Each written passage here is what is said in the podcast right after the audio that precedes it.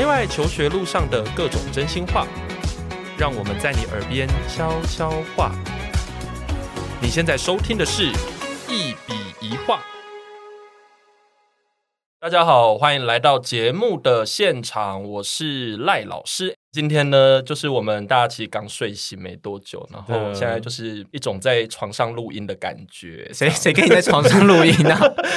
误会有点大哎。不会啊，三人行很棒。Oh, okay. 我一大早就开车，太可怕。疫情期间多多连接，好哦。Okay. 那就是我们今天呢，就是不小心就是在路边捡到了一个胖子。你好意思？我觉得我们今天在路边呢，不小心捡到一枚国际地科奥金牌，哦这个、有没有很厉害？这个非常碰巧的，路边 路边，这个不小心，台北市很好捡的，这样这样子很难很难继续。但是呢，就是。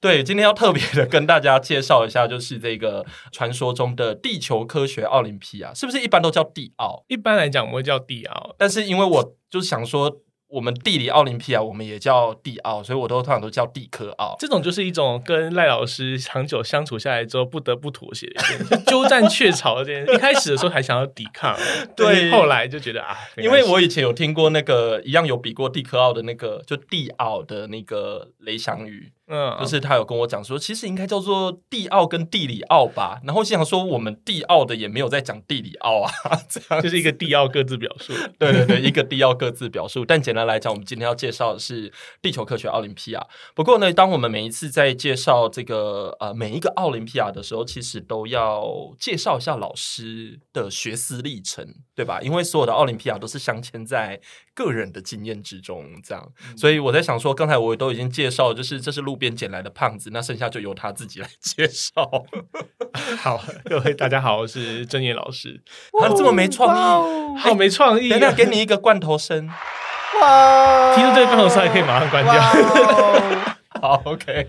对，反正我就是越走越歪。就是我觉得在高中的时候喜欢的是地球科学，不过呢，越读越觉得越乱的东西我越喜欢，所以后来就开始走上了地理。什么叫做越乱的东西你越喜欢？越不能够预测，然后越莫名其妙的东西，好像越越接近我的兴趣这样子。所以后来就越来越就走上歪路，这样一连串都是在走歪路。但是我其实一开始是喜欢看星星。对，以前的时候，在一开始走上这条路，其实是因为小时候的时候很喜欢。去海边，然后就拉着妈妈，那时候不会，那时候没办法骑车，也不能够开车，嗯，所以就跑去看星星。然后后来我妈就说：“哎、嗯，你要不要去试试看，探索一下你的兴趣？”这样。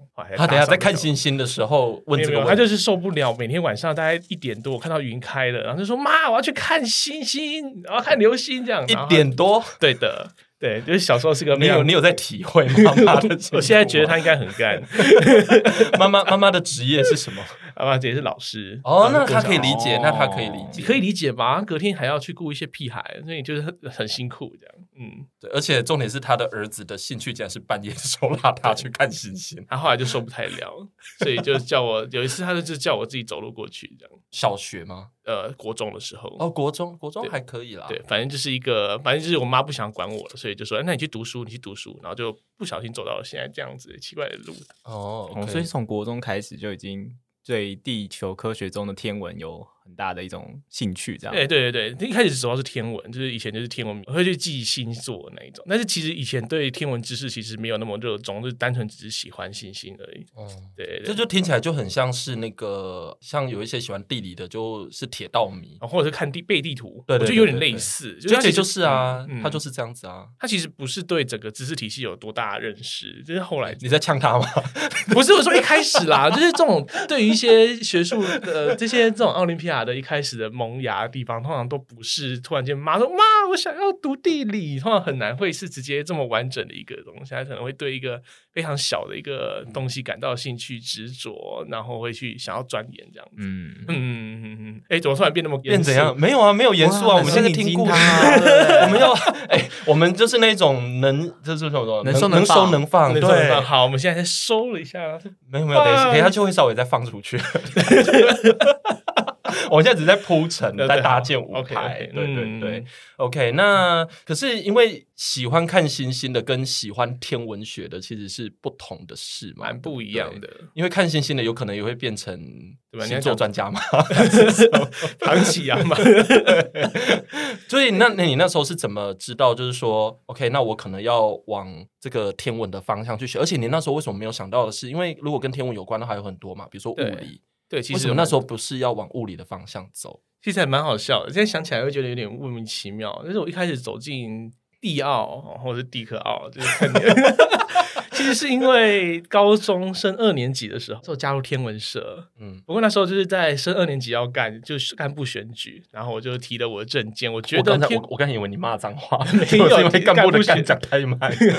干部选举，然后要就是要跟上一届的干部说我要改革什么东西，或者说我要延续什么。然后我就说我想要当活动，我是一个很嗨的人。然后我就说。天文社不应该有早操吧？早操要六点起来，但是我们是天文社，晚上要看星星诶。你为了要跳早操，然后就要到晚上十点就要赶大家去睡觉。我就说我要当活动的话，我就要废掉早操。然后学长们就不开心，因为早操是天文社长久以来的传统。请问那个早操是怎么样？是怎么样就是很像康复社的早操，就是会有大字报在前面啊。这个是如意的专场，就是什么叫做康复社的早操？就是就是康复社传过来陋习。你可以跳一次吗？嗯，现在这样跳吗？或者你可以用声音来表达一下那个康复社的早操是什么？手打开，手关起来，然后手举起来，手放下来。太阳公公出来了，高中生吗？对对对，大学生也会啊，就是迎新宿营啊什么的。对。类似，赖老师没有童年，有啦，但是他童年我有点旧之前，反正就是一个让大家可以早点清醒的方式啦，因为会流汗啊，然后吃早餐也比较吃得下去，这样。对，真的吗？那么热的情况下，我也觉得很奇怪。但总言之，我讲出来之后就就被讨厌了。你被讨厌了？所以我那时候是为了赌气，就说你不是一个讨喜的胖子吗？你这样被讨厌？我其实以前都是蛮机掰的。哇，好这样自我认知很好哎。怎么办？我们今天这一期画风不太一样，一直在呛。然后家长说地科奥到底在哪里？没关系，我们先从天文开始。对，反正那时候真的就只是因为赌气，就想要证明说你不选我，好，就证明我有多适合天文社这样。然后就所以呢，就跑来考试。哦，是因为这样子。对，其实真的就是一个这那么无聊的，现在讲一讲就觉得还蛮智障的。那时候真的是拼了老命的在读，那时候就是一股恨意，不是恨意，就是觉得说怎么可以，就是没有被看见我的一腔热一腔热血这样子。等一下，你是说早操的部分吗？就是从早操看到你的热进入天文社的这个部分。OK，对对，就是你这种不被认可，那我就要寻求更就是更革命性的做法。对对对对对，直接证明说我就是那个人这样。对对对，证明说我对天文是非常有心得的这样子。嗯、对对对，反正就是因为这样的理由才搭上迪奥的。对，那 地科奥 这个当时要吵多叫？对，就是地奥地科奥，就是我要帮忙做，我已经放弃了。过去几年，今天这一集我们就允许地科奥变地奥。地奥，OK，好，OK OK。现在反正就是他讲地奥的时候，我也马上补一句地科奥，刮胡地科奥，怕到。哎，那就是你那个时候为什么没有考虑物理啊？因为我对物理其实。物理的话，感觉有点太规则了。对我来说啊，但是到高中的我来说，oh. 对，但是物理会觉得说，那时候对我来说，物理就是一个，如果我之后要读天文学，那需要读到的、需要准备的一些知识，这样子。对，所以我那时候其实考完地奥之后，在在踌躇，怎 样？然后本来想要填物理系。OK，不过那时候跑去成大去听那个物理系的课之后，发现就是物理真的跟我高中就是跟我以前学的真的是不太一样，然后加上真的没有很喜欢，所以后来就填了大气。哦，对对对，所以我一连串其实我的人生就会不断的走上歪路。对对对，但其实也是往我自己的兴趣靠近啊。对对对，嗯、其实一开始那个契机蛮奇怪的。哦，因为其实一般的听众可能会觉得我们这个讨论好像是非常集中在地科，可是背后其实涉及的是一个。不同的科学典范。哦，对对对，对吧？因为地科的科学典范跟呃，因为什么物理啊或化学的科学典范其实有一点不太一样。对，我其实觉得这也我觉得可能是从小学天文的过程中，让我对后来我读的是 STS，就是科技与社会，就是因为读天文的时候，你会开始发现，其实每一个假说背后都不只是一个理论，因为它可能是一场突然可能跟当时的观测仪器有关，跟当时的人们怎么理解人。上帝或者是神之类的有关，所以这些东西在学天文学史的时候，其实就是在不断的在体验这一个哦，原来当时的学说并不是像课本所写的，他们是非常的退步，或者是非常的蠢，非常的错误。对。对对，例如像那时候，呃，会不会太专业？不会不会，你就 讲直接讲。日心说跟地心说，当时提出日心说的时候，其实日心说的观测数据是比较支持地心说的。嗯，但是课本现在当然自然课本里面就会写说，呃，当时呃那个哥白尼提出日心说之后，好像解释了万物，然后更简洁，但其实并不是这一回事。嗯哼，以当时的观测技术来说，其实地心说是比较合理的。对，所以就是其实就是光从呃学到更多之后，反而会对一些呃在对于物理在教的或者是化学那种比较传统或者是基础科学教的那种理论，或有点排斥，或不是排斥啦，就是说会觉得好像有点距离，少了一些温度这样子。哦，你说少了一些跟人人与人的连接，对，然后后来就越来越有温度，就一百零五度 C，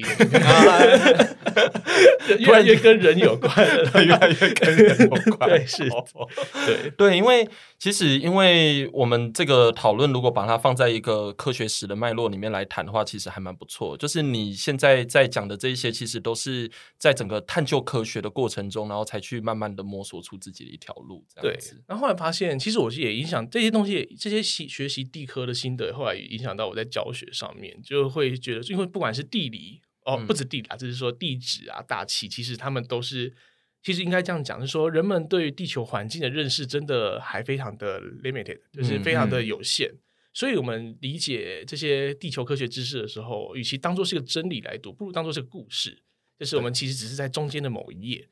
所以呢，把之前的之前的篇章也把它介绍一下，然后让学生也知道说，哎，过去的人们这样子想，那为什么翻到这一页，翻页的原因是什么？如果他们能够比较清楚的知道，而不是只单纯觉得这些是被淘汰的，或者是被呃被证明是错误的，如果只是这样子的理由的话，就可能有点太浅。这样子，我就觉得说，如果可以把每一个。每一个科学史的故事都可以介绍的清楚的话，其实会让同学们在呃学习或者是在学习上当然比较有兴趣吧，因为毕竟故事比较好学。嗯，然后再来就是在作答的时候，其实也比较好去申论。原因是因为他们地科奥林匹亚的考题比较不太会问你的正确答案。对对，嗯，因为老师们都知道，其实地科的学说现在还是在竞争中，所以你可以提一个非常旧或者是非常天马行空的想法，但是如果你可以把那个 reasoning，就是把那个论证。写的清楚，然后是有理由的。其实他们都会 appreciate 这件事情。嗯、对对对，嗯，哎，算怎么突然讲？没有，我在上课，我在听，就是我觉得哇，真的哇，你看我们的画风可以很锵，但是也可以非常的严肃。对对啊，哎，不过这个我就要问一个问题了，就是说我们的胖胖其实也是，我也算是自然组吧。你那时候是自然组吧？我是假三类。哦，就是在三类里面，你你也是三类吗？对，我是三类。我们两个其实是哦，你们两个都是假，没有人家不假，好不好？你不假吗？对，我是真三类。人家他不假哦，我是一开始就知道我是假三类。那你干嘛读三类？我觉得就是读书氛围嘛。对对啊，对对对，很多人会为了氛围啊，就像建中也是，就是很多人虽然要考一类组，但其实他们都会选三类，因为那个班级的。就是那个是读书氛围，就是会觉得医科班的那种感觉会比较好一点哦。对，但事实上我觉得到了关键时刻，大家每个班都一样，都会都很拼啊，所以其实好像没什么，好像也没什么差，所以是一个幻象。就是一个学长们会留下来的一些一种虚荣心，我觉得迷思，就是觉得对对嗯，就说嗯，好歹我也是三类的，对对对对，好歹我也可以拼医科，就是我不 想，对，好歹我也可以去考那个很难的数学跟化学，然后就出来的成绩就是 Oh my God！我们刚才有提到说，他刚才在学天文学的时候，就是从里面去理解了，就是不同科学背后的一些预设。是，那你以前学科学的时候，就是。觉得科学是一个什么样的学科？就是物理化学。你那时候接触的，其实我那时候接触的时候，我都只是觉得很会考这种考试，所以就觉得哦，我应该要读这些东西。对，哦、就是你在这种科别上就可以哦，好像可以拿到高分，就觉得啊，我好像很适合。对，但而且甚至我那时候在一开始选科系的时候，第一的选择是目标是地球科学。嗯、说实话，然后是因为那时候台真的台大那时候没有所谓的地球科学系。对，然后我就看了一下说，说因为他那个什么地理环境资源学系，我就觉得看起来很像地球科学哇。因为另外一个叫地质科学嘛，然后我就觉得不要地质学好，对我来讲了，对不起，对我来讲就觉得 Oh my God，不要那个石头，我不喜欢。对玉林礼貌吗？很多不礼貌，我觉得蛮合理的。对，然后我就觉得哦，看到你干嘛？你干嘛摇头？对，然后看到地理环境资源，我想说哇，这感觉好像是那个什么，就是地球环境资源那种感觉，所以我那时候就毅然决然的就觉得说哦，好，可以把它摆到我的资源序里面。对对，然后。就不小心误入歧途了。然后，但是如果回到科学本身的话，其实我觉得现阶段中学端的物理化学其实都应该说都是走传统 classic 那种，就是很有点像是说，为了让你不要有点像是学到太多虚无缥缈的东西，它必须得要确保有正确答案，所以它其实给你看到的面向都只有所谓的传统物理、传统化学。对，那这个东西其实对于真的到了大学里面看到的，其实很不一样，所以我觉得有时候。国中、高中学的物理化学，其实有时候是一个工具，但它好像没有真的让你看到这个学科的样貌。哦、对啊，嗯、但是地球科学有时候你在一些地球科学老师的引导下，你有时候会发现啊，原来我学的物理可以用在这个地方，譬如什么远红外，就那个红外仪，嗯，对那些东西，你就觉得哎，好有趣哦，就是光学竟然可以用到这个地方上，就觉得你就觉得那个学科活了起来。是，所以其实那时候我会比较喜欢地球科学是这样子。嗯。怎么办？就是社会组这边听说袁弘有听过他的名字，但是有红外仪呢。OK，好。不过那时候真的是不知道姜老师是不是讲，那时候是社会组社会课在上课的时候，我是会直接翘课的。社会组上课翘课，哪哪门课？三类历史、地理、历史、地理、公民的时候，要不要公告一下你的高中？海南一中得斯。OK，好，OK。不是因为那时候的，就是那时候对社会课没有那么有兴趣。那时候毕竟是假三类嘛，就会觉得说啊，我是崇高的三类。礼貌，礼貌在哪里？我觉得这跟高中的策略也有关。是啊，比如说像建中也是，就是三类组的社会科的老师。通常就，哎、欸，这个东西就是我个人的观感啊，就是比较松散一点，甚至我们的地理老师。对，那个老师就是宋老师，嗯、哦，这个他已经退休了，就是保护他一下。嗯、宋老师他就会说，上课直接说：“来，同学，不要读地理，不要读，赶快算数学，读英文，好、哦，写作文，不要读地理，没有用。”这样，然后我心想说：“啊，啊，地理老师怎么讲？就是对啊。”然后全班真的全部人就是学字打开都在写东西，然后他上面在那边自己在那边讲他的自己的事情。对，然后我们的地理课就长这样。对，所以的确，然后他到了一类。组的课程就会真的是很，就是选修地理那样的话就会很深啊，他们会有很多议题的探讨啊，其实看得出来他们那种资源上的分配差异了。嗯、对，但是这也的确就是我觉得可能是因为他认为高中端大家已经选好你的未来的志趣了，那的确可能我们在教学资源上就应该因材施教那种感觉。嗯，对啊，但我不会翘课了啊，但是。如果真的有社团，就可能就偶尔就嗯假装生病一下，因为建中的学习环境的确也比就是比较特别一点。对啦，对，我差点讲奇怪。哎，对对，我们我们是很享受奇怪这个，嗯，蛮好的，特别。但在高中生的时候蛮向往建中的，对我那时候也是，哎，我就觉得哇，好赞哦，怎么可以这样？就是学校对学生的支持会大过于大学，对，是那种程度，我觉得是还蛮能感受到的，对。但是说到来，就是说，因为地理里面其实有地球科学的部分，对，没错，对，然后所以像我们地理系有一些非常优秀的学弟妹，也可以做科学研究，而且还可以。登上什么 SCI 啊什么的，Water 啊，很厉害。对，那个文学超强。对对对对对。不过就是说，我们绕回来地科，你已经开始，我们已经开始想说，到底在哪里？会不会？对 对。那你可不可以稍微介绍一下，就是地科奥这个地奥这个东西？哦哦，地奥这个东西其实它算是。好的，地科奥，没有没有，你就讲地奥，然后我就我会放下，我会我会挂号地科奥的，还好没有字幕，对，要不然上字幕应该很崩溃，到底是哪一个？气死了！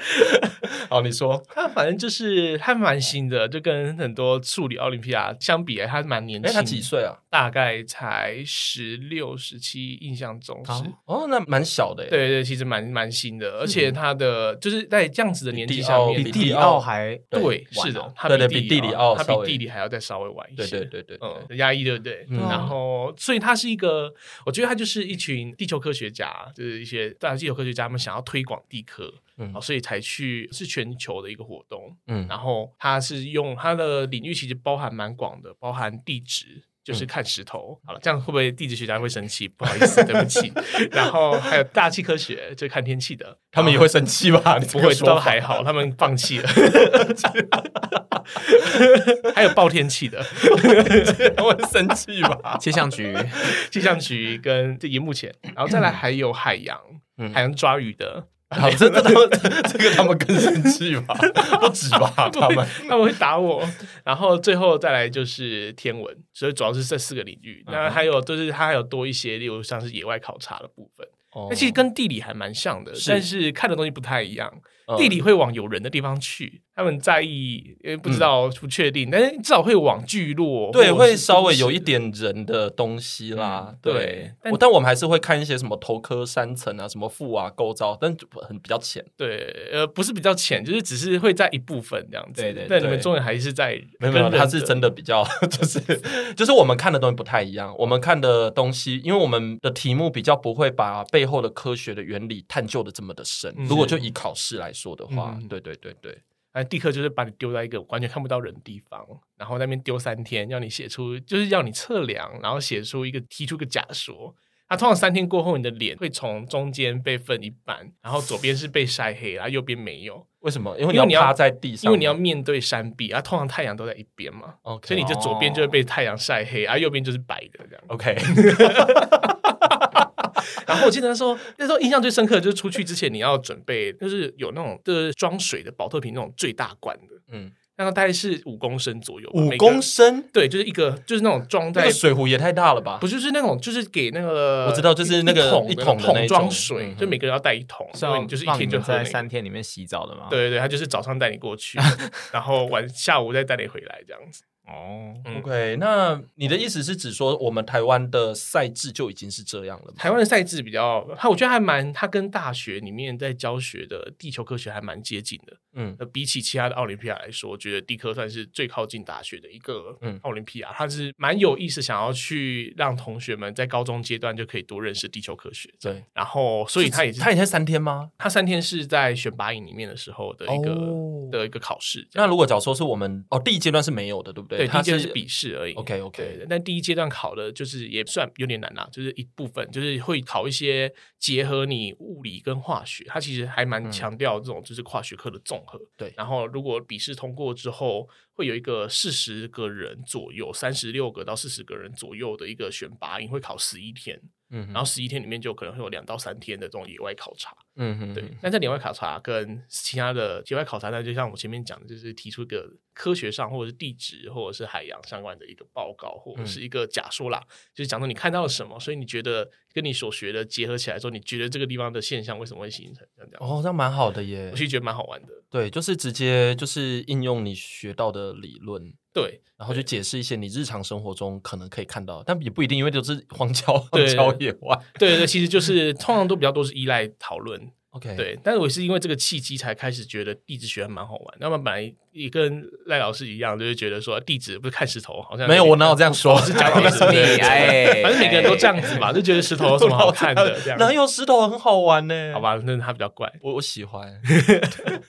对，然后后来考完试就是这样子，十一天之后，现在还有再多一个决选营，就是还在考，他们在三十六个人左右，会再选出八个，还要再考一次十一天的考试。这样，然后之后才会选出四个代表台湾去参加国际赛。那台湾其实是地球科学奥林匹亚的常胜军啊。为什么会是常胜军？其实也跟台湾的地理环境有相关。嗯，就是因为台湾就是刚好四面环海，又有很丰富的地质景观。嗯，对，所以刚好是地质、海洋、大气跟天文。天文可能稍微，但台湾的基础科学教育很强，所以呢，其实就是。正刚好就是在这四个领域里面，台湾都只要是高中生，就就算没有参加竞赛，嗯、其实都已经算蛮厉害的。你想想看，蒙古嘛，那时候考试的时候，蒙古没看过海洋，对，他们要考海洋。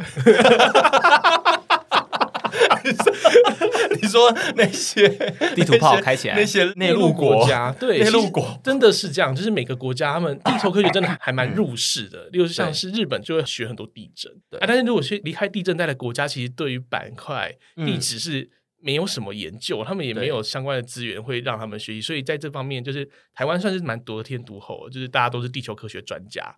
这是一个蛮有趣的一件事情。是，哎，不过就是说，嗯，因为地科这个东西，当然就是对一般的台湾社会来说就比较陌生一点。你那时候选这一条路的时候，大家会不会觉得，哎，你为什么要往这个方向走？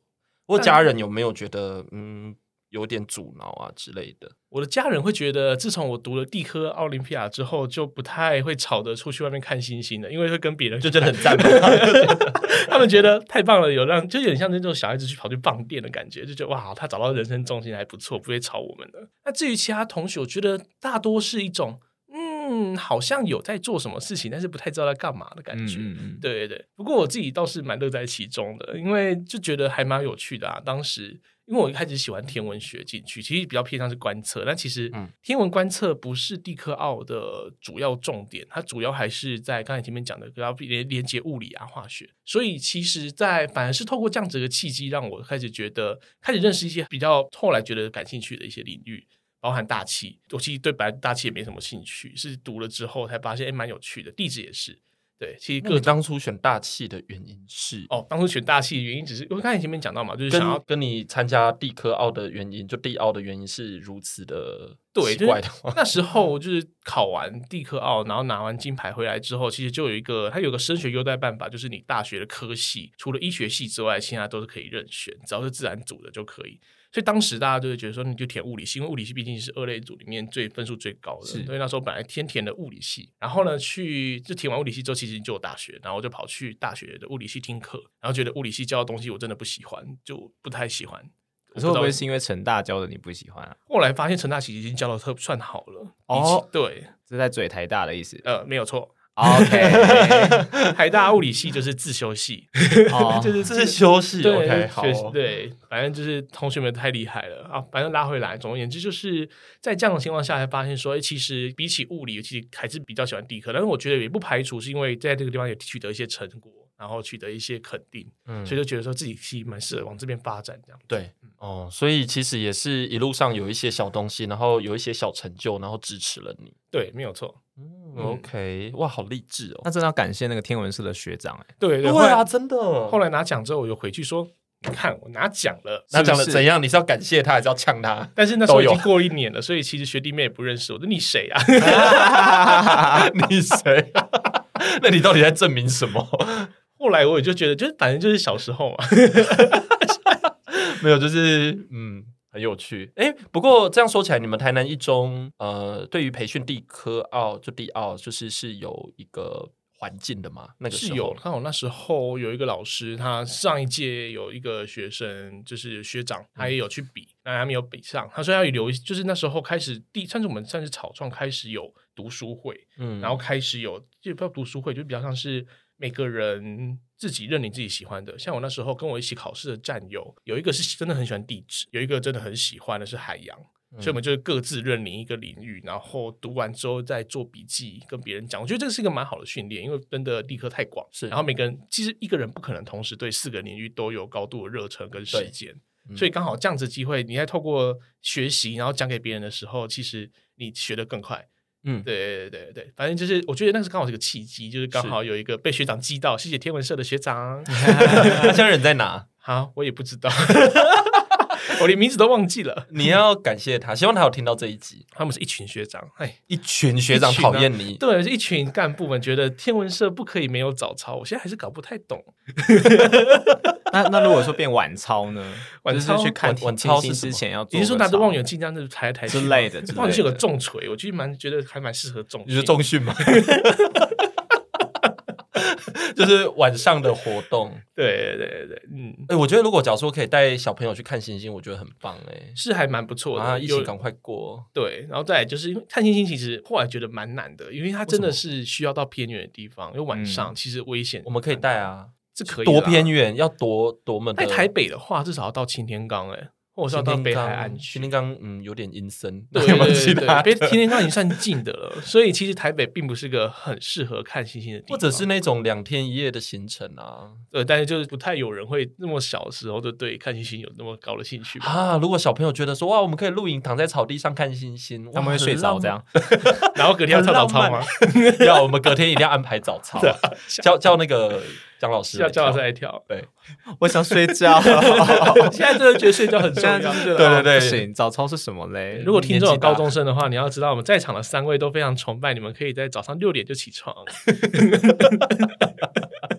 真的，他们精神正好。对，真的是。OK，那就是因为很多的家长在想到地科的时候呢，就会觉得，嗯，我们今天讲的其实就是地科。可是我我自己其实看一些学生在。探索自己的兴趣，然后以及包括他们在未来的申请学校上面，我其实常常觉得地科是一个非常好的一个触点。嗯，对，因为地科的延展性好高哦，而且重点是没有人要玩地科，就是不是没有相对的，就是对就说因为有时候我们要去做那个说明会嘛，然后跟大家分享说啊，那个什么地奥啊，然后什么呃，我这里讲是地理奥哈，就是 树奥啊、化奥啊、生奥，这个大家其实一。看就懂了，对。可是唯独地科，就是地科这个东西，你在讲的时候，其实家长会觉得，嗯，地科，可是最后都不会选它。嗯、如果你喜欢我们的节目，别忘了订阅，这样每一集最新的内容就会自动推送给你哦。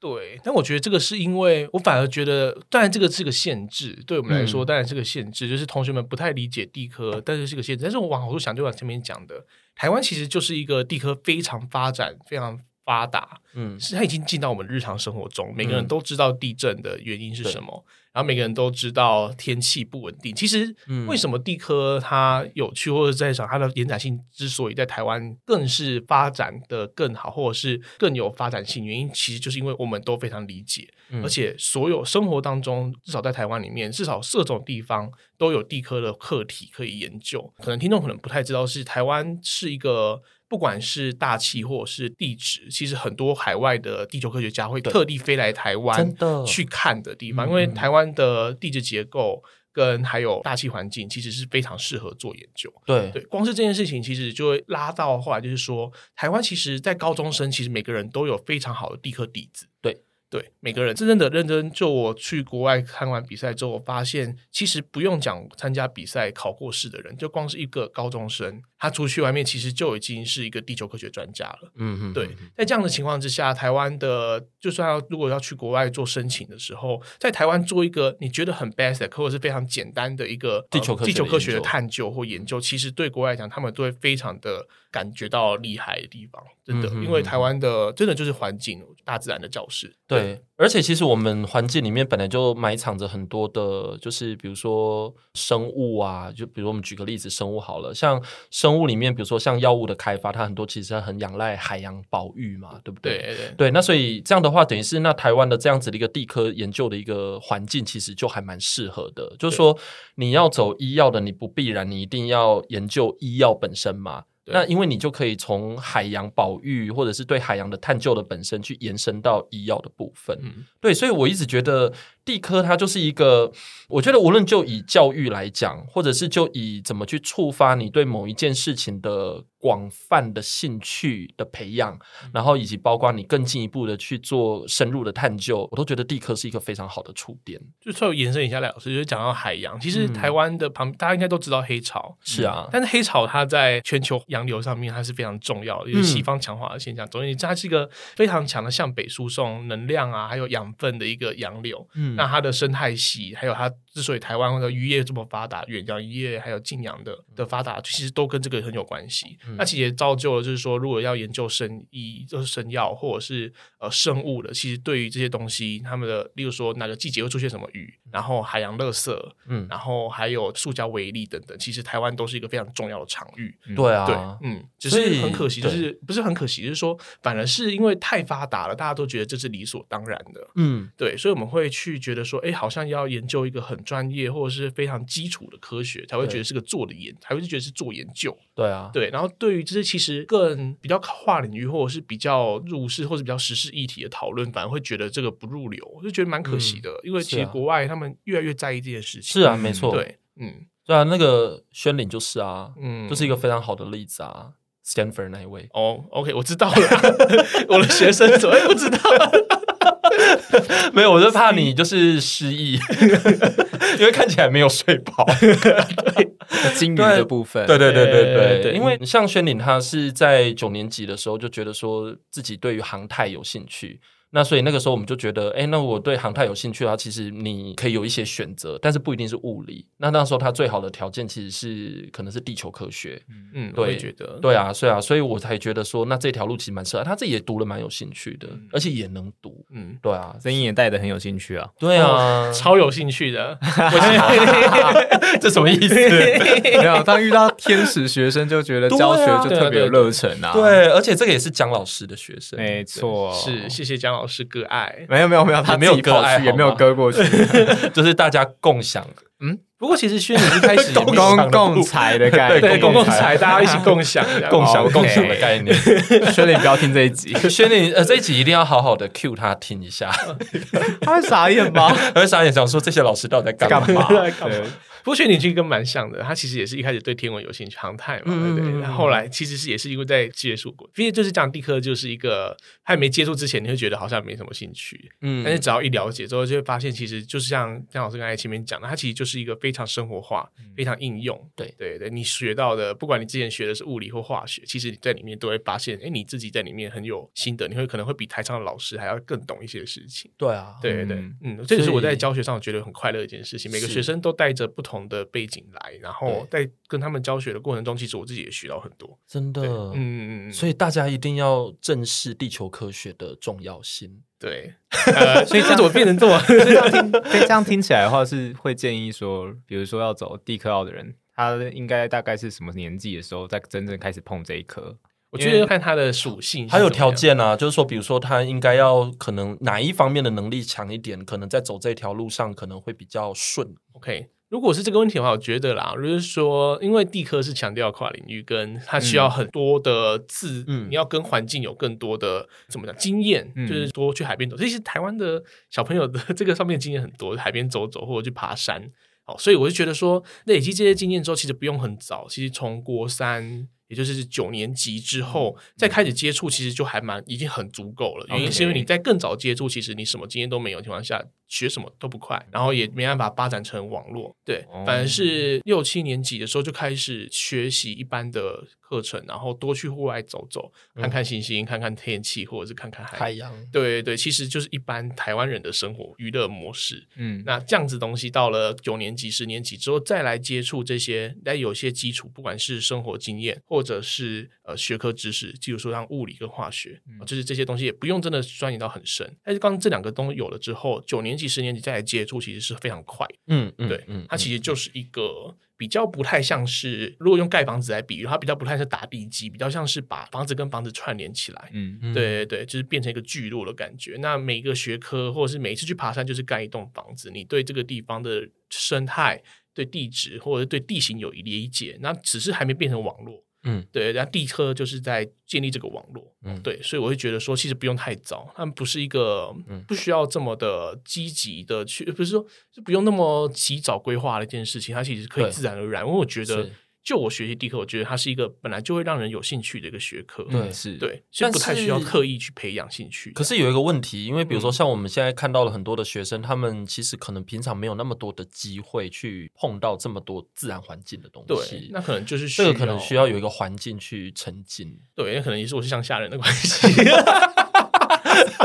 因为自诩 自诩乡下，因为我就想到我一个乡下的，现在那个 Princeton 的那个学生啊，他之前就是因为他虽然是资讯方面的，可是他就是对那种地理的东西有兴趣。对，那那个时候呢，他就花了八个礼拜的时间，就打进那个地理的那个国手的那个就是决选这样子。然后我就觉得，嗯，其实蛮厉害的。但是他打了两年了，他的笔试的分数都超级高，第二次的时候还是应该是拿第一的。但是在第二阶段的时候，因为他认不出植物。他看不懂那个植物，就是他对那个环境的敏锐度非常非常低。哦，因为他有辩论的底嘛，所以论述绝对没问题，而且他很聪明，就是读书绝对没问题。嗯，但是他其实就是欠缺那个，就所谓的都市小孩啦，就是没有办法去。这么的跟大自然有连接，所以他跟我在讲的一个东西的时候，我真的觉得，嗯，因为我是乡下人，所以我懂，我分得出来 芒草跟芦苇的差别，他分不出来，他这样分不出来吗？对，他 这个真的是你知道，就是老师再怎么教都没有意想到这件事，就是想说啊，怎么会有这样的？所以这搞不好是比较适合就是都市小孩之外的吗？就说乡下人适合，那我觉得可能就是，其实我觉得也不用刻意啦，对，就是不用太刻意，真的不用太刻意，对，就不用出去玩就一定要认得，你认得芦苇跟芒草才能回家哦。而且其实我们的都市环境里面其实有蛮多自然的东西在，其实蛮多，其实蛮多的，就是看大家有没有认真的去 approach 这些东西。对，其实都市里面其实我觉得光是天文来讲就是蛮好的资源，因为很多的天文台啊，或者是科学教育馆都在都市附近。哦，我刚才还在想说，嗯，不是有光害吗？哪里？哦，当然星星，当然是另外一部分的，那就是，但是我觉得就算是在乡下，你也不会有事没事跑去看星星吧？你不是吗？哎哎哎哎，自己打自打嘴巴，你不是吗？那时候也是要爸妈的开车才能载得出。哦，是还要开车去，不是走路去哦。对，星星其实不好看的，就是很难拿，因为毕竟台湾的光害蛮严重的。是啊，对，也要离开离开人群。地科就是一个，如果你讨厌周围的人，觉得爸妈太吵了，那读地科还蛮不错的。就说，哎，反过来想，对家长来说，就是让小孩读地科就可以远离。对对对对，他们对真的是那时候读地科，真的完全没办法吵他们，太累了。周末的时候就跑出去外面一整天，没办法回家，回来就只有不要吵我，要睡觉。听起来不错。对对对，如果觉得你家小孩太吵了，能量奔放，然后太多，就是那可能让他去读一下地科还不错。嗯、OK，那你后来就是也出国比赛了嘛？对不对？那那时候的经验怎么样？就是出国比赛是一个什么样的感觉？出国比赛的感觉比较像是说，就像我前面讲的，就会意识到真的台湾的科学教育其实是蛮好的。嗯，对，就是说，因为毕竟在做我们在做国际升学的部分的时候，会我觉得台湾的高中生会有这样的焦虑，就会觉得说，哎，周围的同学好像都做很厉害的研究，有些真的进了 lab，嗯，然后做了很非常强的或者是非常的非常进阶的研究，然后会觉得好像自己没有，好像在学科表现上没有那么好之类的。但是出去国外之后，发现其实台湾有点太呃，在科学这部分有太竞争了，然后在自然科学上面的观察是这样子。但是其实会发现说，其实他们更想要国外的老师们会更想要看到的事情是把你的观察对，然后跟推论讲出来。他其实不太 care 你有没有读到最新的东西，或者是你有没有算出数学。哦，所以台湾真的很 care 这个标准答案这件事情。对啊，嗯、对他非常。如果我记得印象最深刻的是那时候考试的时候，他叫我们做，他只给我们一张就一个木板。然后一根棍子，然后说你现在呃，假设你现在就是有这些东西，然后还有一些材料，然后你要做出一个时钟，或者是可以量时间的东西。但是国际地科的考题。对，它是对，它就是那我们就直接讲日晷嘛。对，日晷，对对对。但是重点是因为日晷，你还是需要，他可能就说你一天内要做完，你可能有一天的时间可以去测量。例如说你做出来之后还要去校时嘛。这个应该很多小朋友不知道了，应该是我们这个年纪的才知道日晷。对对，其实台湾的学生就比较会吗？我们会学很多，例如说东升西落啊，冬天太阳在直射。对啊，但是我发现我们我现在自己在带的小学生，这个概念比较差一点。对，嗯，确实。所以反而其实就觉得说，他们其实也不用真的做出一个很厉害的日晷。其实有些人可能做的不是日晷，他可能拿去做一些其他的测量时间的仪器。那可能是因为毕竟地科嘛，那我们直接就会讲到日晷这种天文。但其实也有其他的方法，例如说有人做水钟。水中对，对他们来讲，哦、他们是可以接受的事情。好酷、哦！他们水中是什么？就是用，又是坐在木板上面刻一个，做一个小小的洞，然后让水用稳定的速度流下去。嗯哼。那因为稳定的速度之后，你就看那个水面的那个的高低，就可以知道过了多少时间。哦，这个也蛮蛮厉害的哦。对对对对，他们其实没有在，当然就是我只是说，对我来讲的这个 cultural shock，就是说我发现其实我们会觉得它是个比赛。然后我们需要去证明说我们读了很多书，然后我们很，所以我会马上想到日晷，对对，或者是说我们会觉得日晷，那我要精准或怎么的。嗯、其实，但后来发现，其实国外他们没有比较不太强调，就是你要提出一个正确的答案，嗯，比较像是说。可能有些人就会问说，这个到底要做什么？就是他要量的是什么样的时间？嗯，对，我们可能就觉得要像手表一样非常精确，但是可能他们要的并不是这样子的一个时钟。哦，对对，嗯，这很酷哎，我觉得蛮有趣的，这很酷哎，对。然后，例如说，他有一个地野外考察队带我们去。反正就是某个自然公园，嗯，然后说这边有野生动物保育的问题，嗯哼，然后还有原住民的保传统领域啊，有人呢，有人。对对对，还有人，但是当然人就比较不是我们考虑的地方。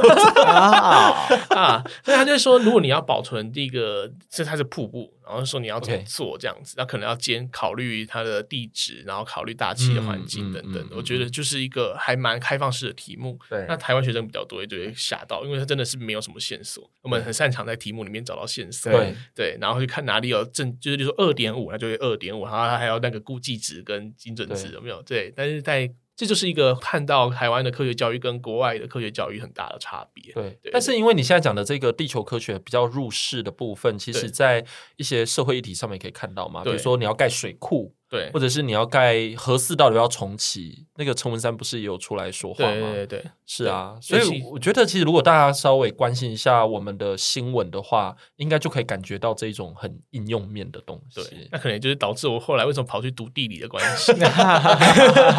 这这一路一路都是走歪，就是拿完金牌，然后填完物理之后呢，再跟教育部打电话跟教育部说，我不要物理了，我要填大气。然后填完大气之后呢，就发现了三一八学运。对，然后就开始发现哦，就开始越来越入世，然后开始对社会学有兴趣，所以大学就跑去，嗯、与其说是双主修社会学，不如说我转学到了社会学去了吧。嗯，对对，然后后来就认识了地理，这样。对，就是对，对，这个其实就是你刚才讲的那个 STS 嘛，就是社会与科技研究。对对对，这就是对学习历程，终于讲完了。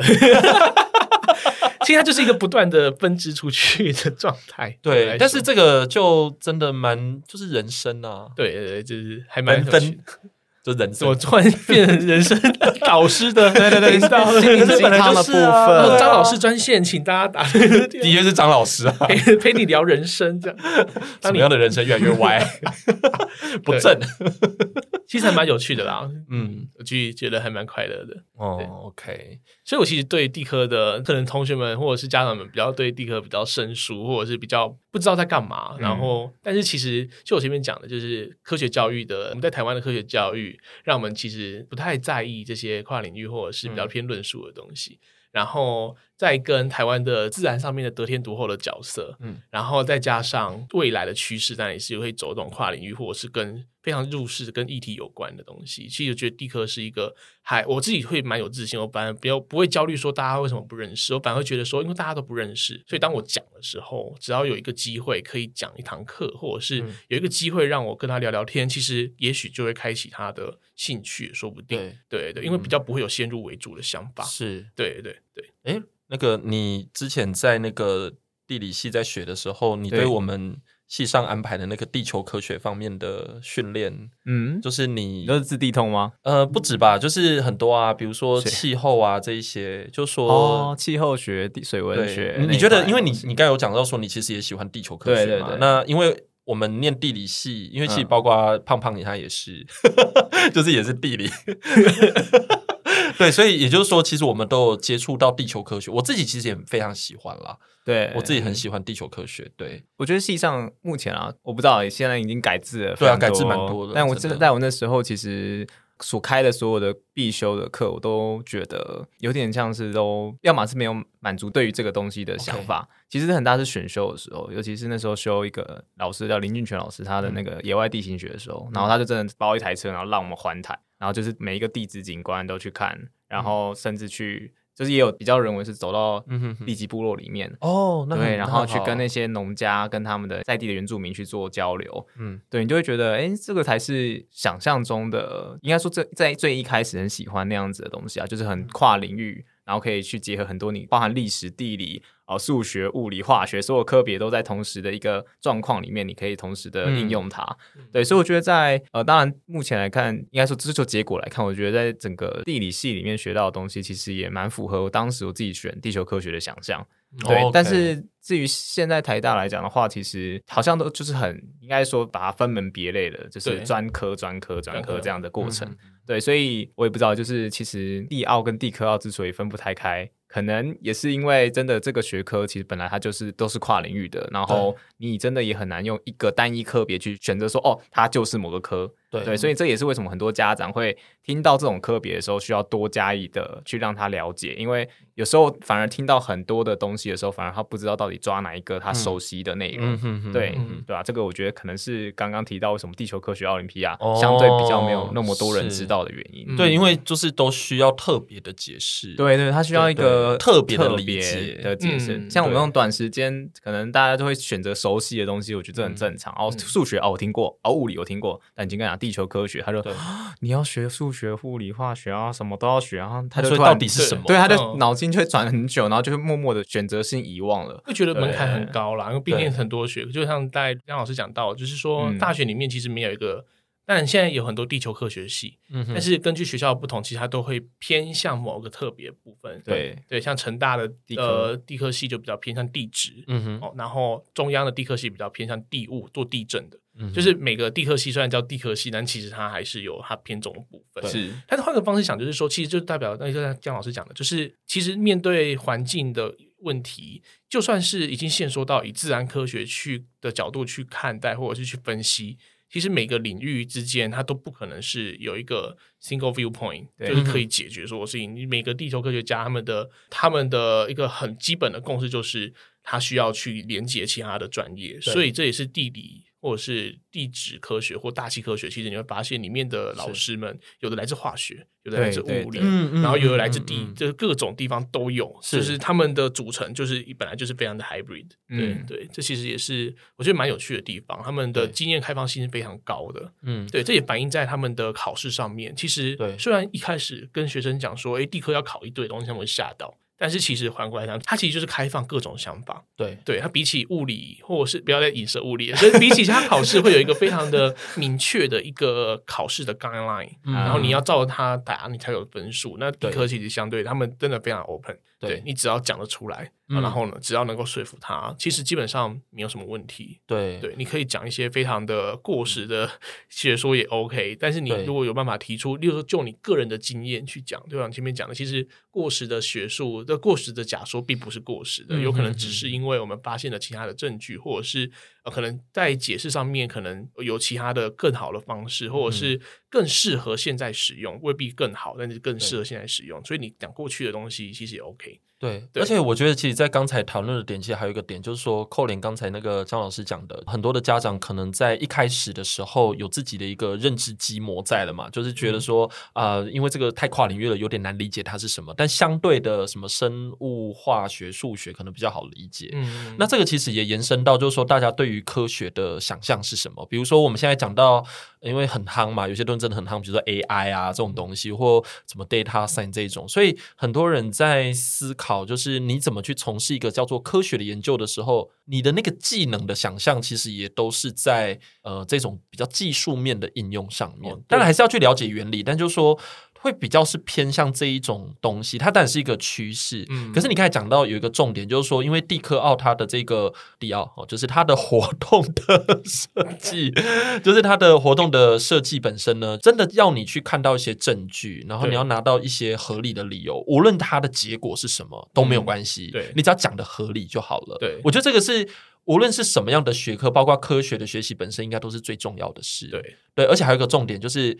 他那个基础调查的能力，就是说你光是把观察做好，嗯，把记录做好就已经很厉害了耶。我想要延伸赖老师讲的，他现在讲到，呃，就除了基础调查之后，后来赖老师在讲的时候，突然想到一个蛮关键的地方是，地球科学家非常意识到人类的限制在哪里。嗯，你观察的时候一定会有一些误差。对。那这个可能在其他基础科学上面是基础科学上面可能就会觉得说他们要去避免，或者是你要去消除这样子。但是地球科学他们反而非常开放这件事情，就是你观察说，如果你看到，例如说某个断崖，你就是过不去另外一边，你看不到它的另外一个面相，你把这个写进去，其实他们会觉得说，哎，你其实看到更多。嗯，对他们来讲，限制是一个。是一个知识的本身，对、嗯、对，就像前面讲到，就是说人类其实学完地科，或者是学对地科不能说学完，但是说对地科有基础的认识，或者是有一些心得之后，会发现其实他人类就是在认识地球的过程当中而已，可能还在蛮前面的地方。是，那会知道说我们还有哪些限制，哪些东西就是做不出来，或者是还没有办法做到。但这些东西一并也考虑进去，它本身也是知识的一种，就是 unknown 本身也是一种 known。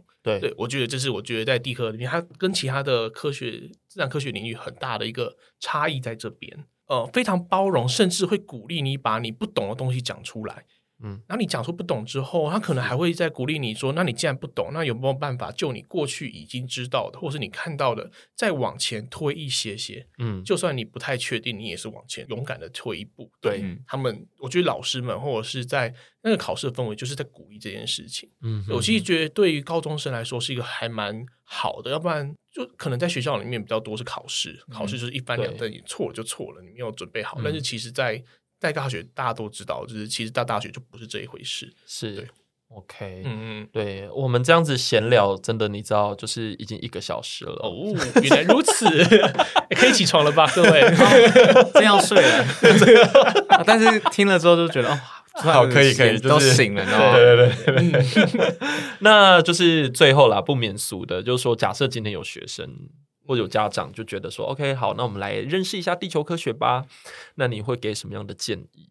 就说要去接触这件事情的时候，我觉得可以先从先问学生说，到底喜欢？目前不是说到底喜欢什么，有点像是说你一定要给我个答案。就像我前面讲的，就是说有些人可能一开始是喜欢看星星，像我这样子，嗯，那有些人可能就喜欢看云。那可以先从这些东西开始做起，就是说，像是这里稍微拉一点，这段时间快到了，够够够够够，就是例如说，像是看星星的时候，学天文，与其去看各种的书或者是背堆理论，其实我自己坚信的一个原则就是，你只要去星空下躺一个晚上，就懂一半了。你看那个星星的东升西落，一天的观察，对观察，就是其实它就是一个。进去你就会知道，那些后来的一些理论啊，都只是在帮助你解释这件事情。但是最重要还是先有一些经验。所以回到一开始赖老师的问题，就是说，如果有人有兴趣或是想要尝试的话，其实我就觉得，从你觉得地球环境或者是身边的环境，从最有兴趣的地方开始观察起，就可以先做这第一步。嗯，有些可能对生物有兴趣，其实生物也是地球科学的一个很重要的一环。所以它没有一个到生物学，但它其实各种判断方法都有些会用到生物这样子。嗯，对对对，所以我觉得就是先从最有兴趣的地方开始，像天文社，然后先从。跳早操有没有啦？对，我就觉得 其实这个触点也是有一点，有一点太特别了。对对，反正总言之是，我觉得它就是一个很应用的地方。当你想要，当你有一个好奇想要解决的时候，你就会自然而然去碰到这些东西了。嗯，对，它就是随便讲，它就是一个很应用、很入世，尤其在台湾的环境里面，每个人都是地球科学家。我是认真这样觉得，你懂得地球科学知识比你想象中的多很多。是。对，只是你会觉得是 common sense，对，嗯、但是 common sense 绝对不是指 common sense，就是当你想多一点的时候，当你尝试用物理去解释它的时候，其实就是在做一个地球科学家在做的事情。嗯、化学也是，就是你不管你只要遇到一个好奇的事情，尝试去解决，其实就是在做 earth science 的研究。嗯，对对。那当你发现你做这个东西有可能会遇到一些瓶颈，或者是解释不太好的时候，可能再去多看一些网络上的，就 Wikipedia，或者是再多看更深入的一些资源的时候，其实你就进去里面了。嗯、对对对。我觉得它没有那么的难，它的门槛就在于每个人都知道，每个人都会，但是没有到这个意识，或是可能有些人很多人都在做了。对，他讲的东西很像那种潜能开发师，没有哦，不是真的，这真的是台湾人的地科知识很丰富，就是在台湾人的文化基底，就是底蕴里面就已经有这个很强的。对，我们甚至可以在了。就是它地震的时候，有人就会告诉你规模不能加急，这个到底谁会知道啊？但是你看台湾人看不见，你就是知道这件事情嘛，对不对？对啊，会知道的媒体不知道，会知道规模跟强度是有差的。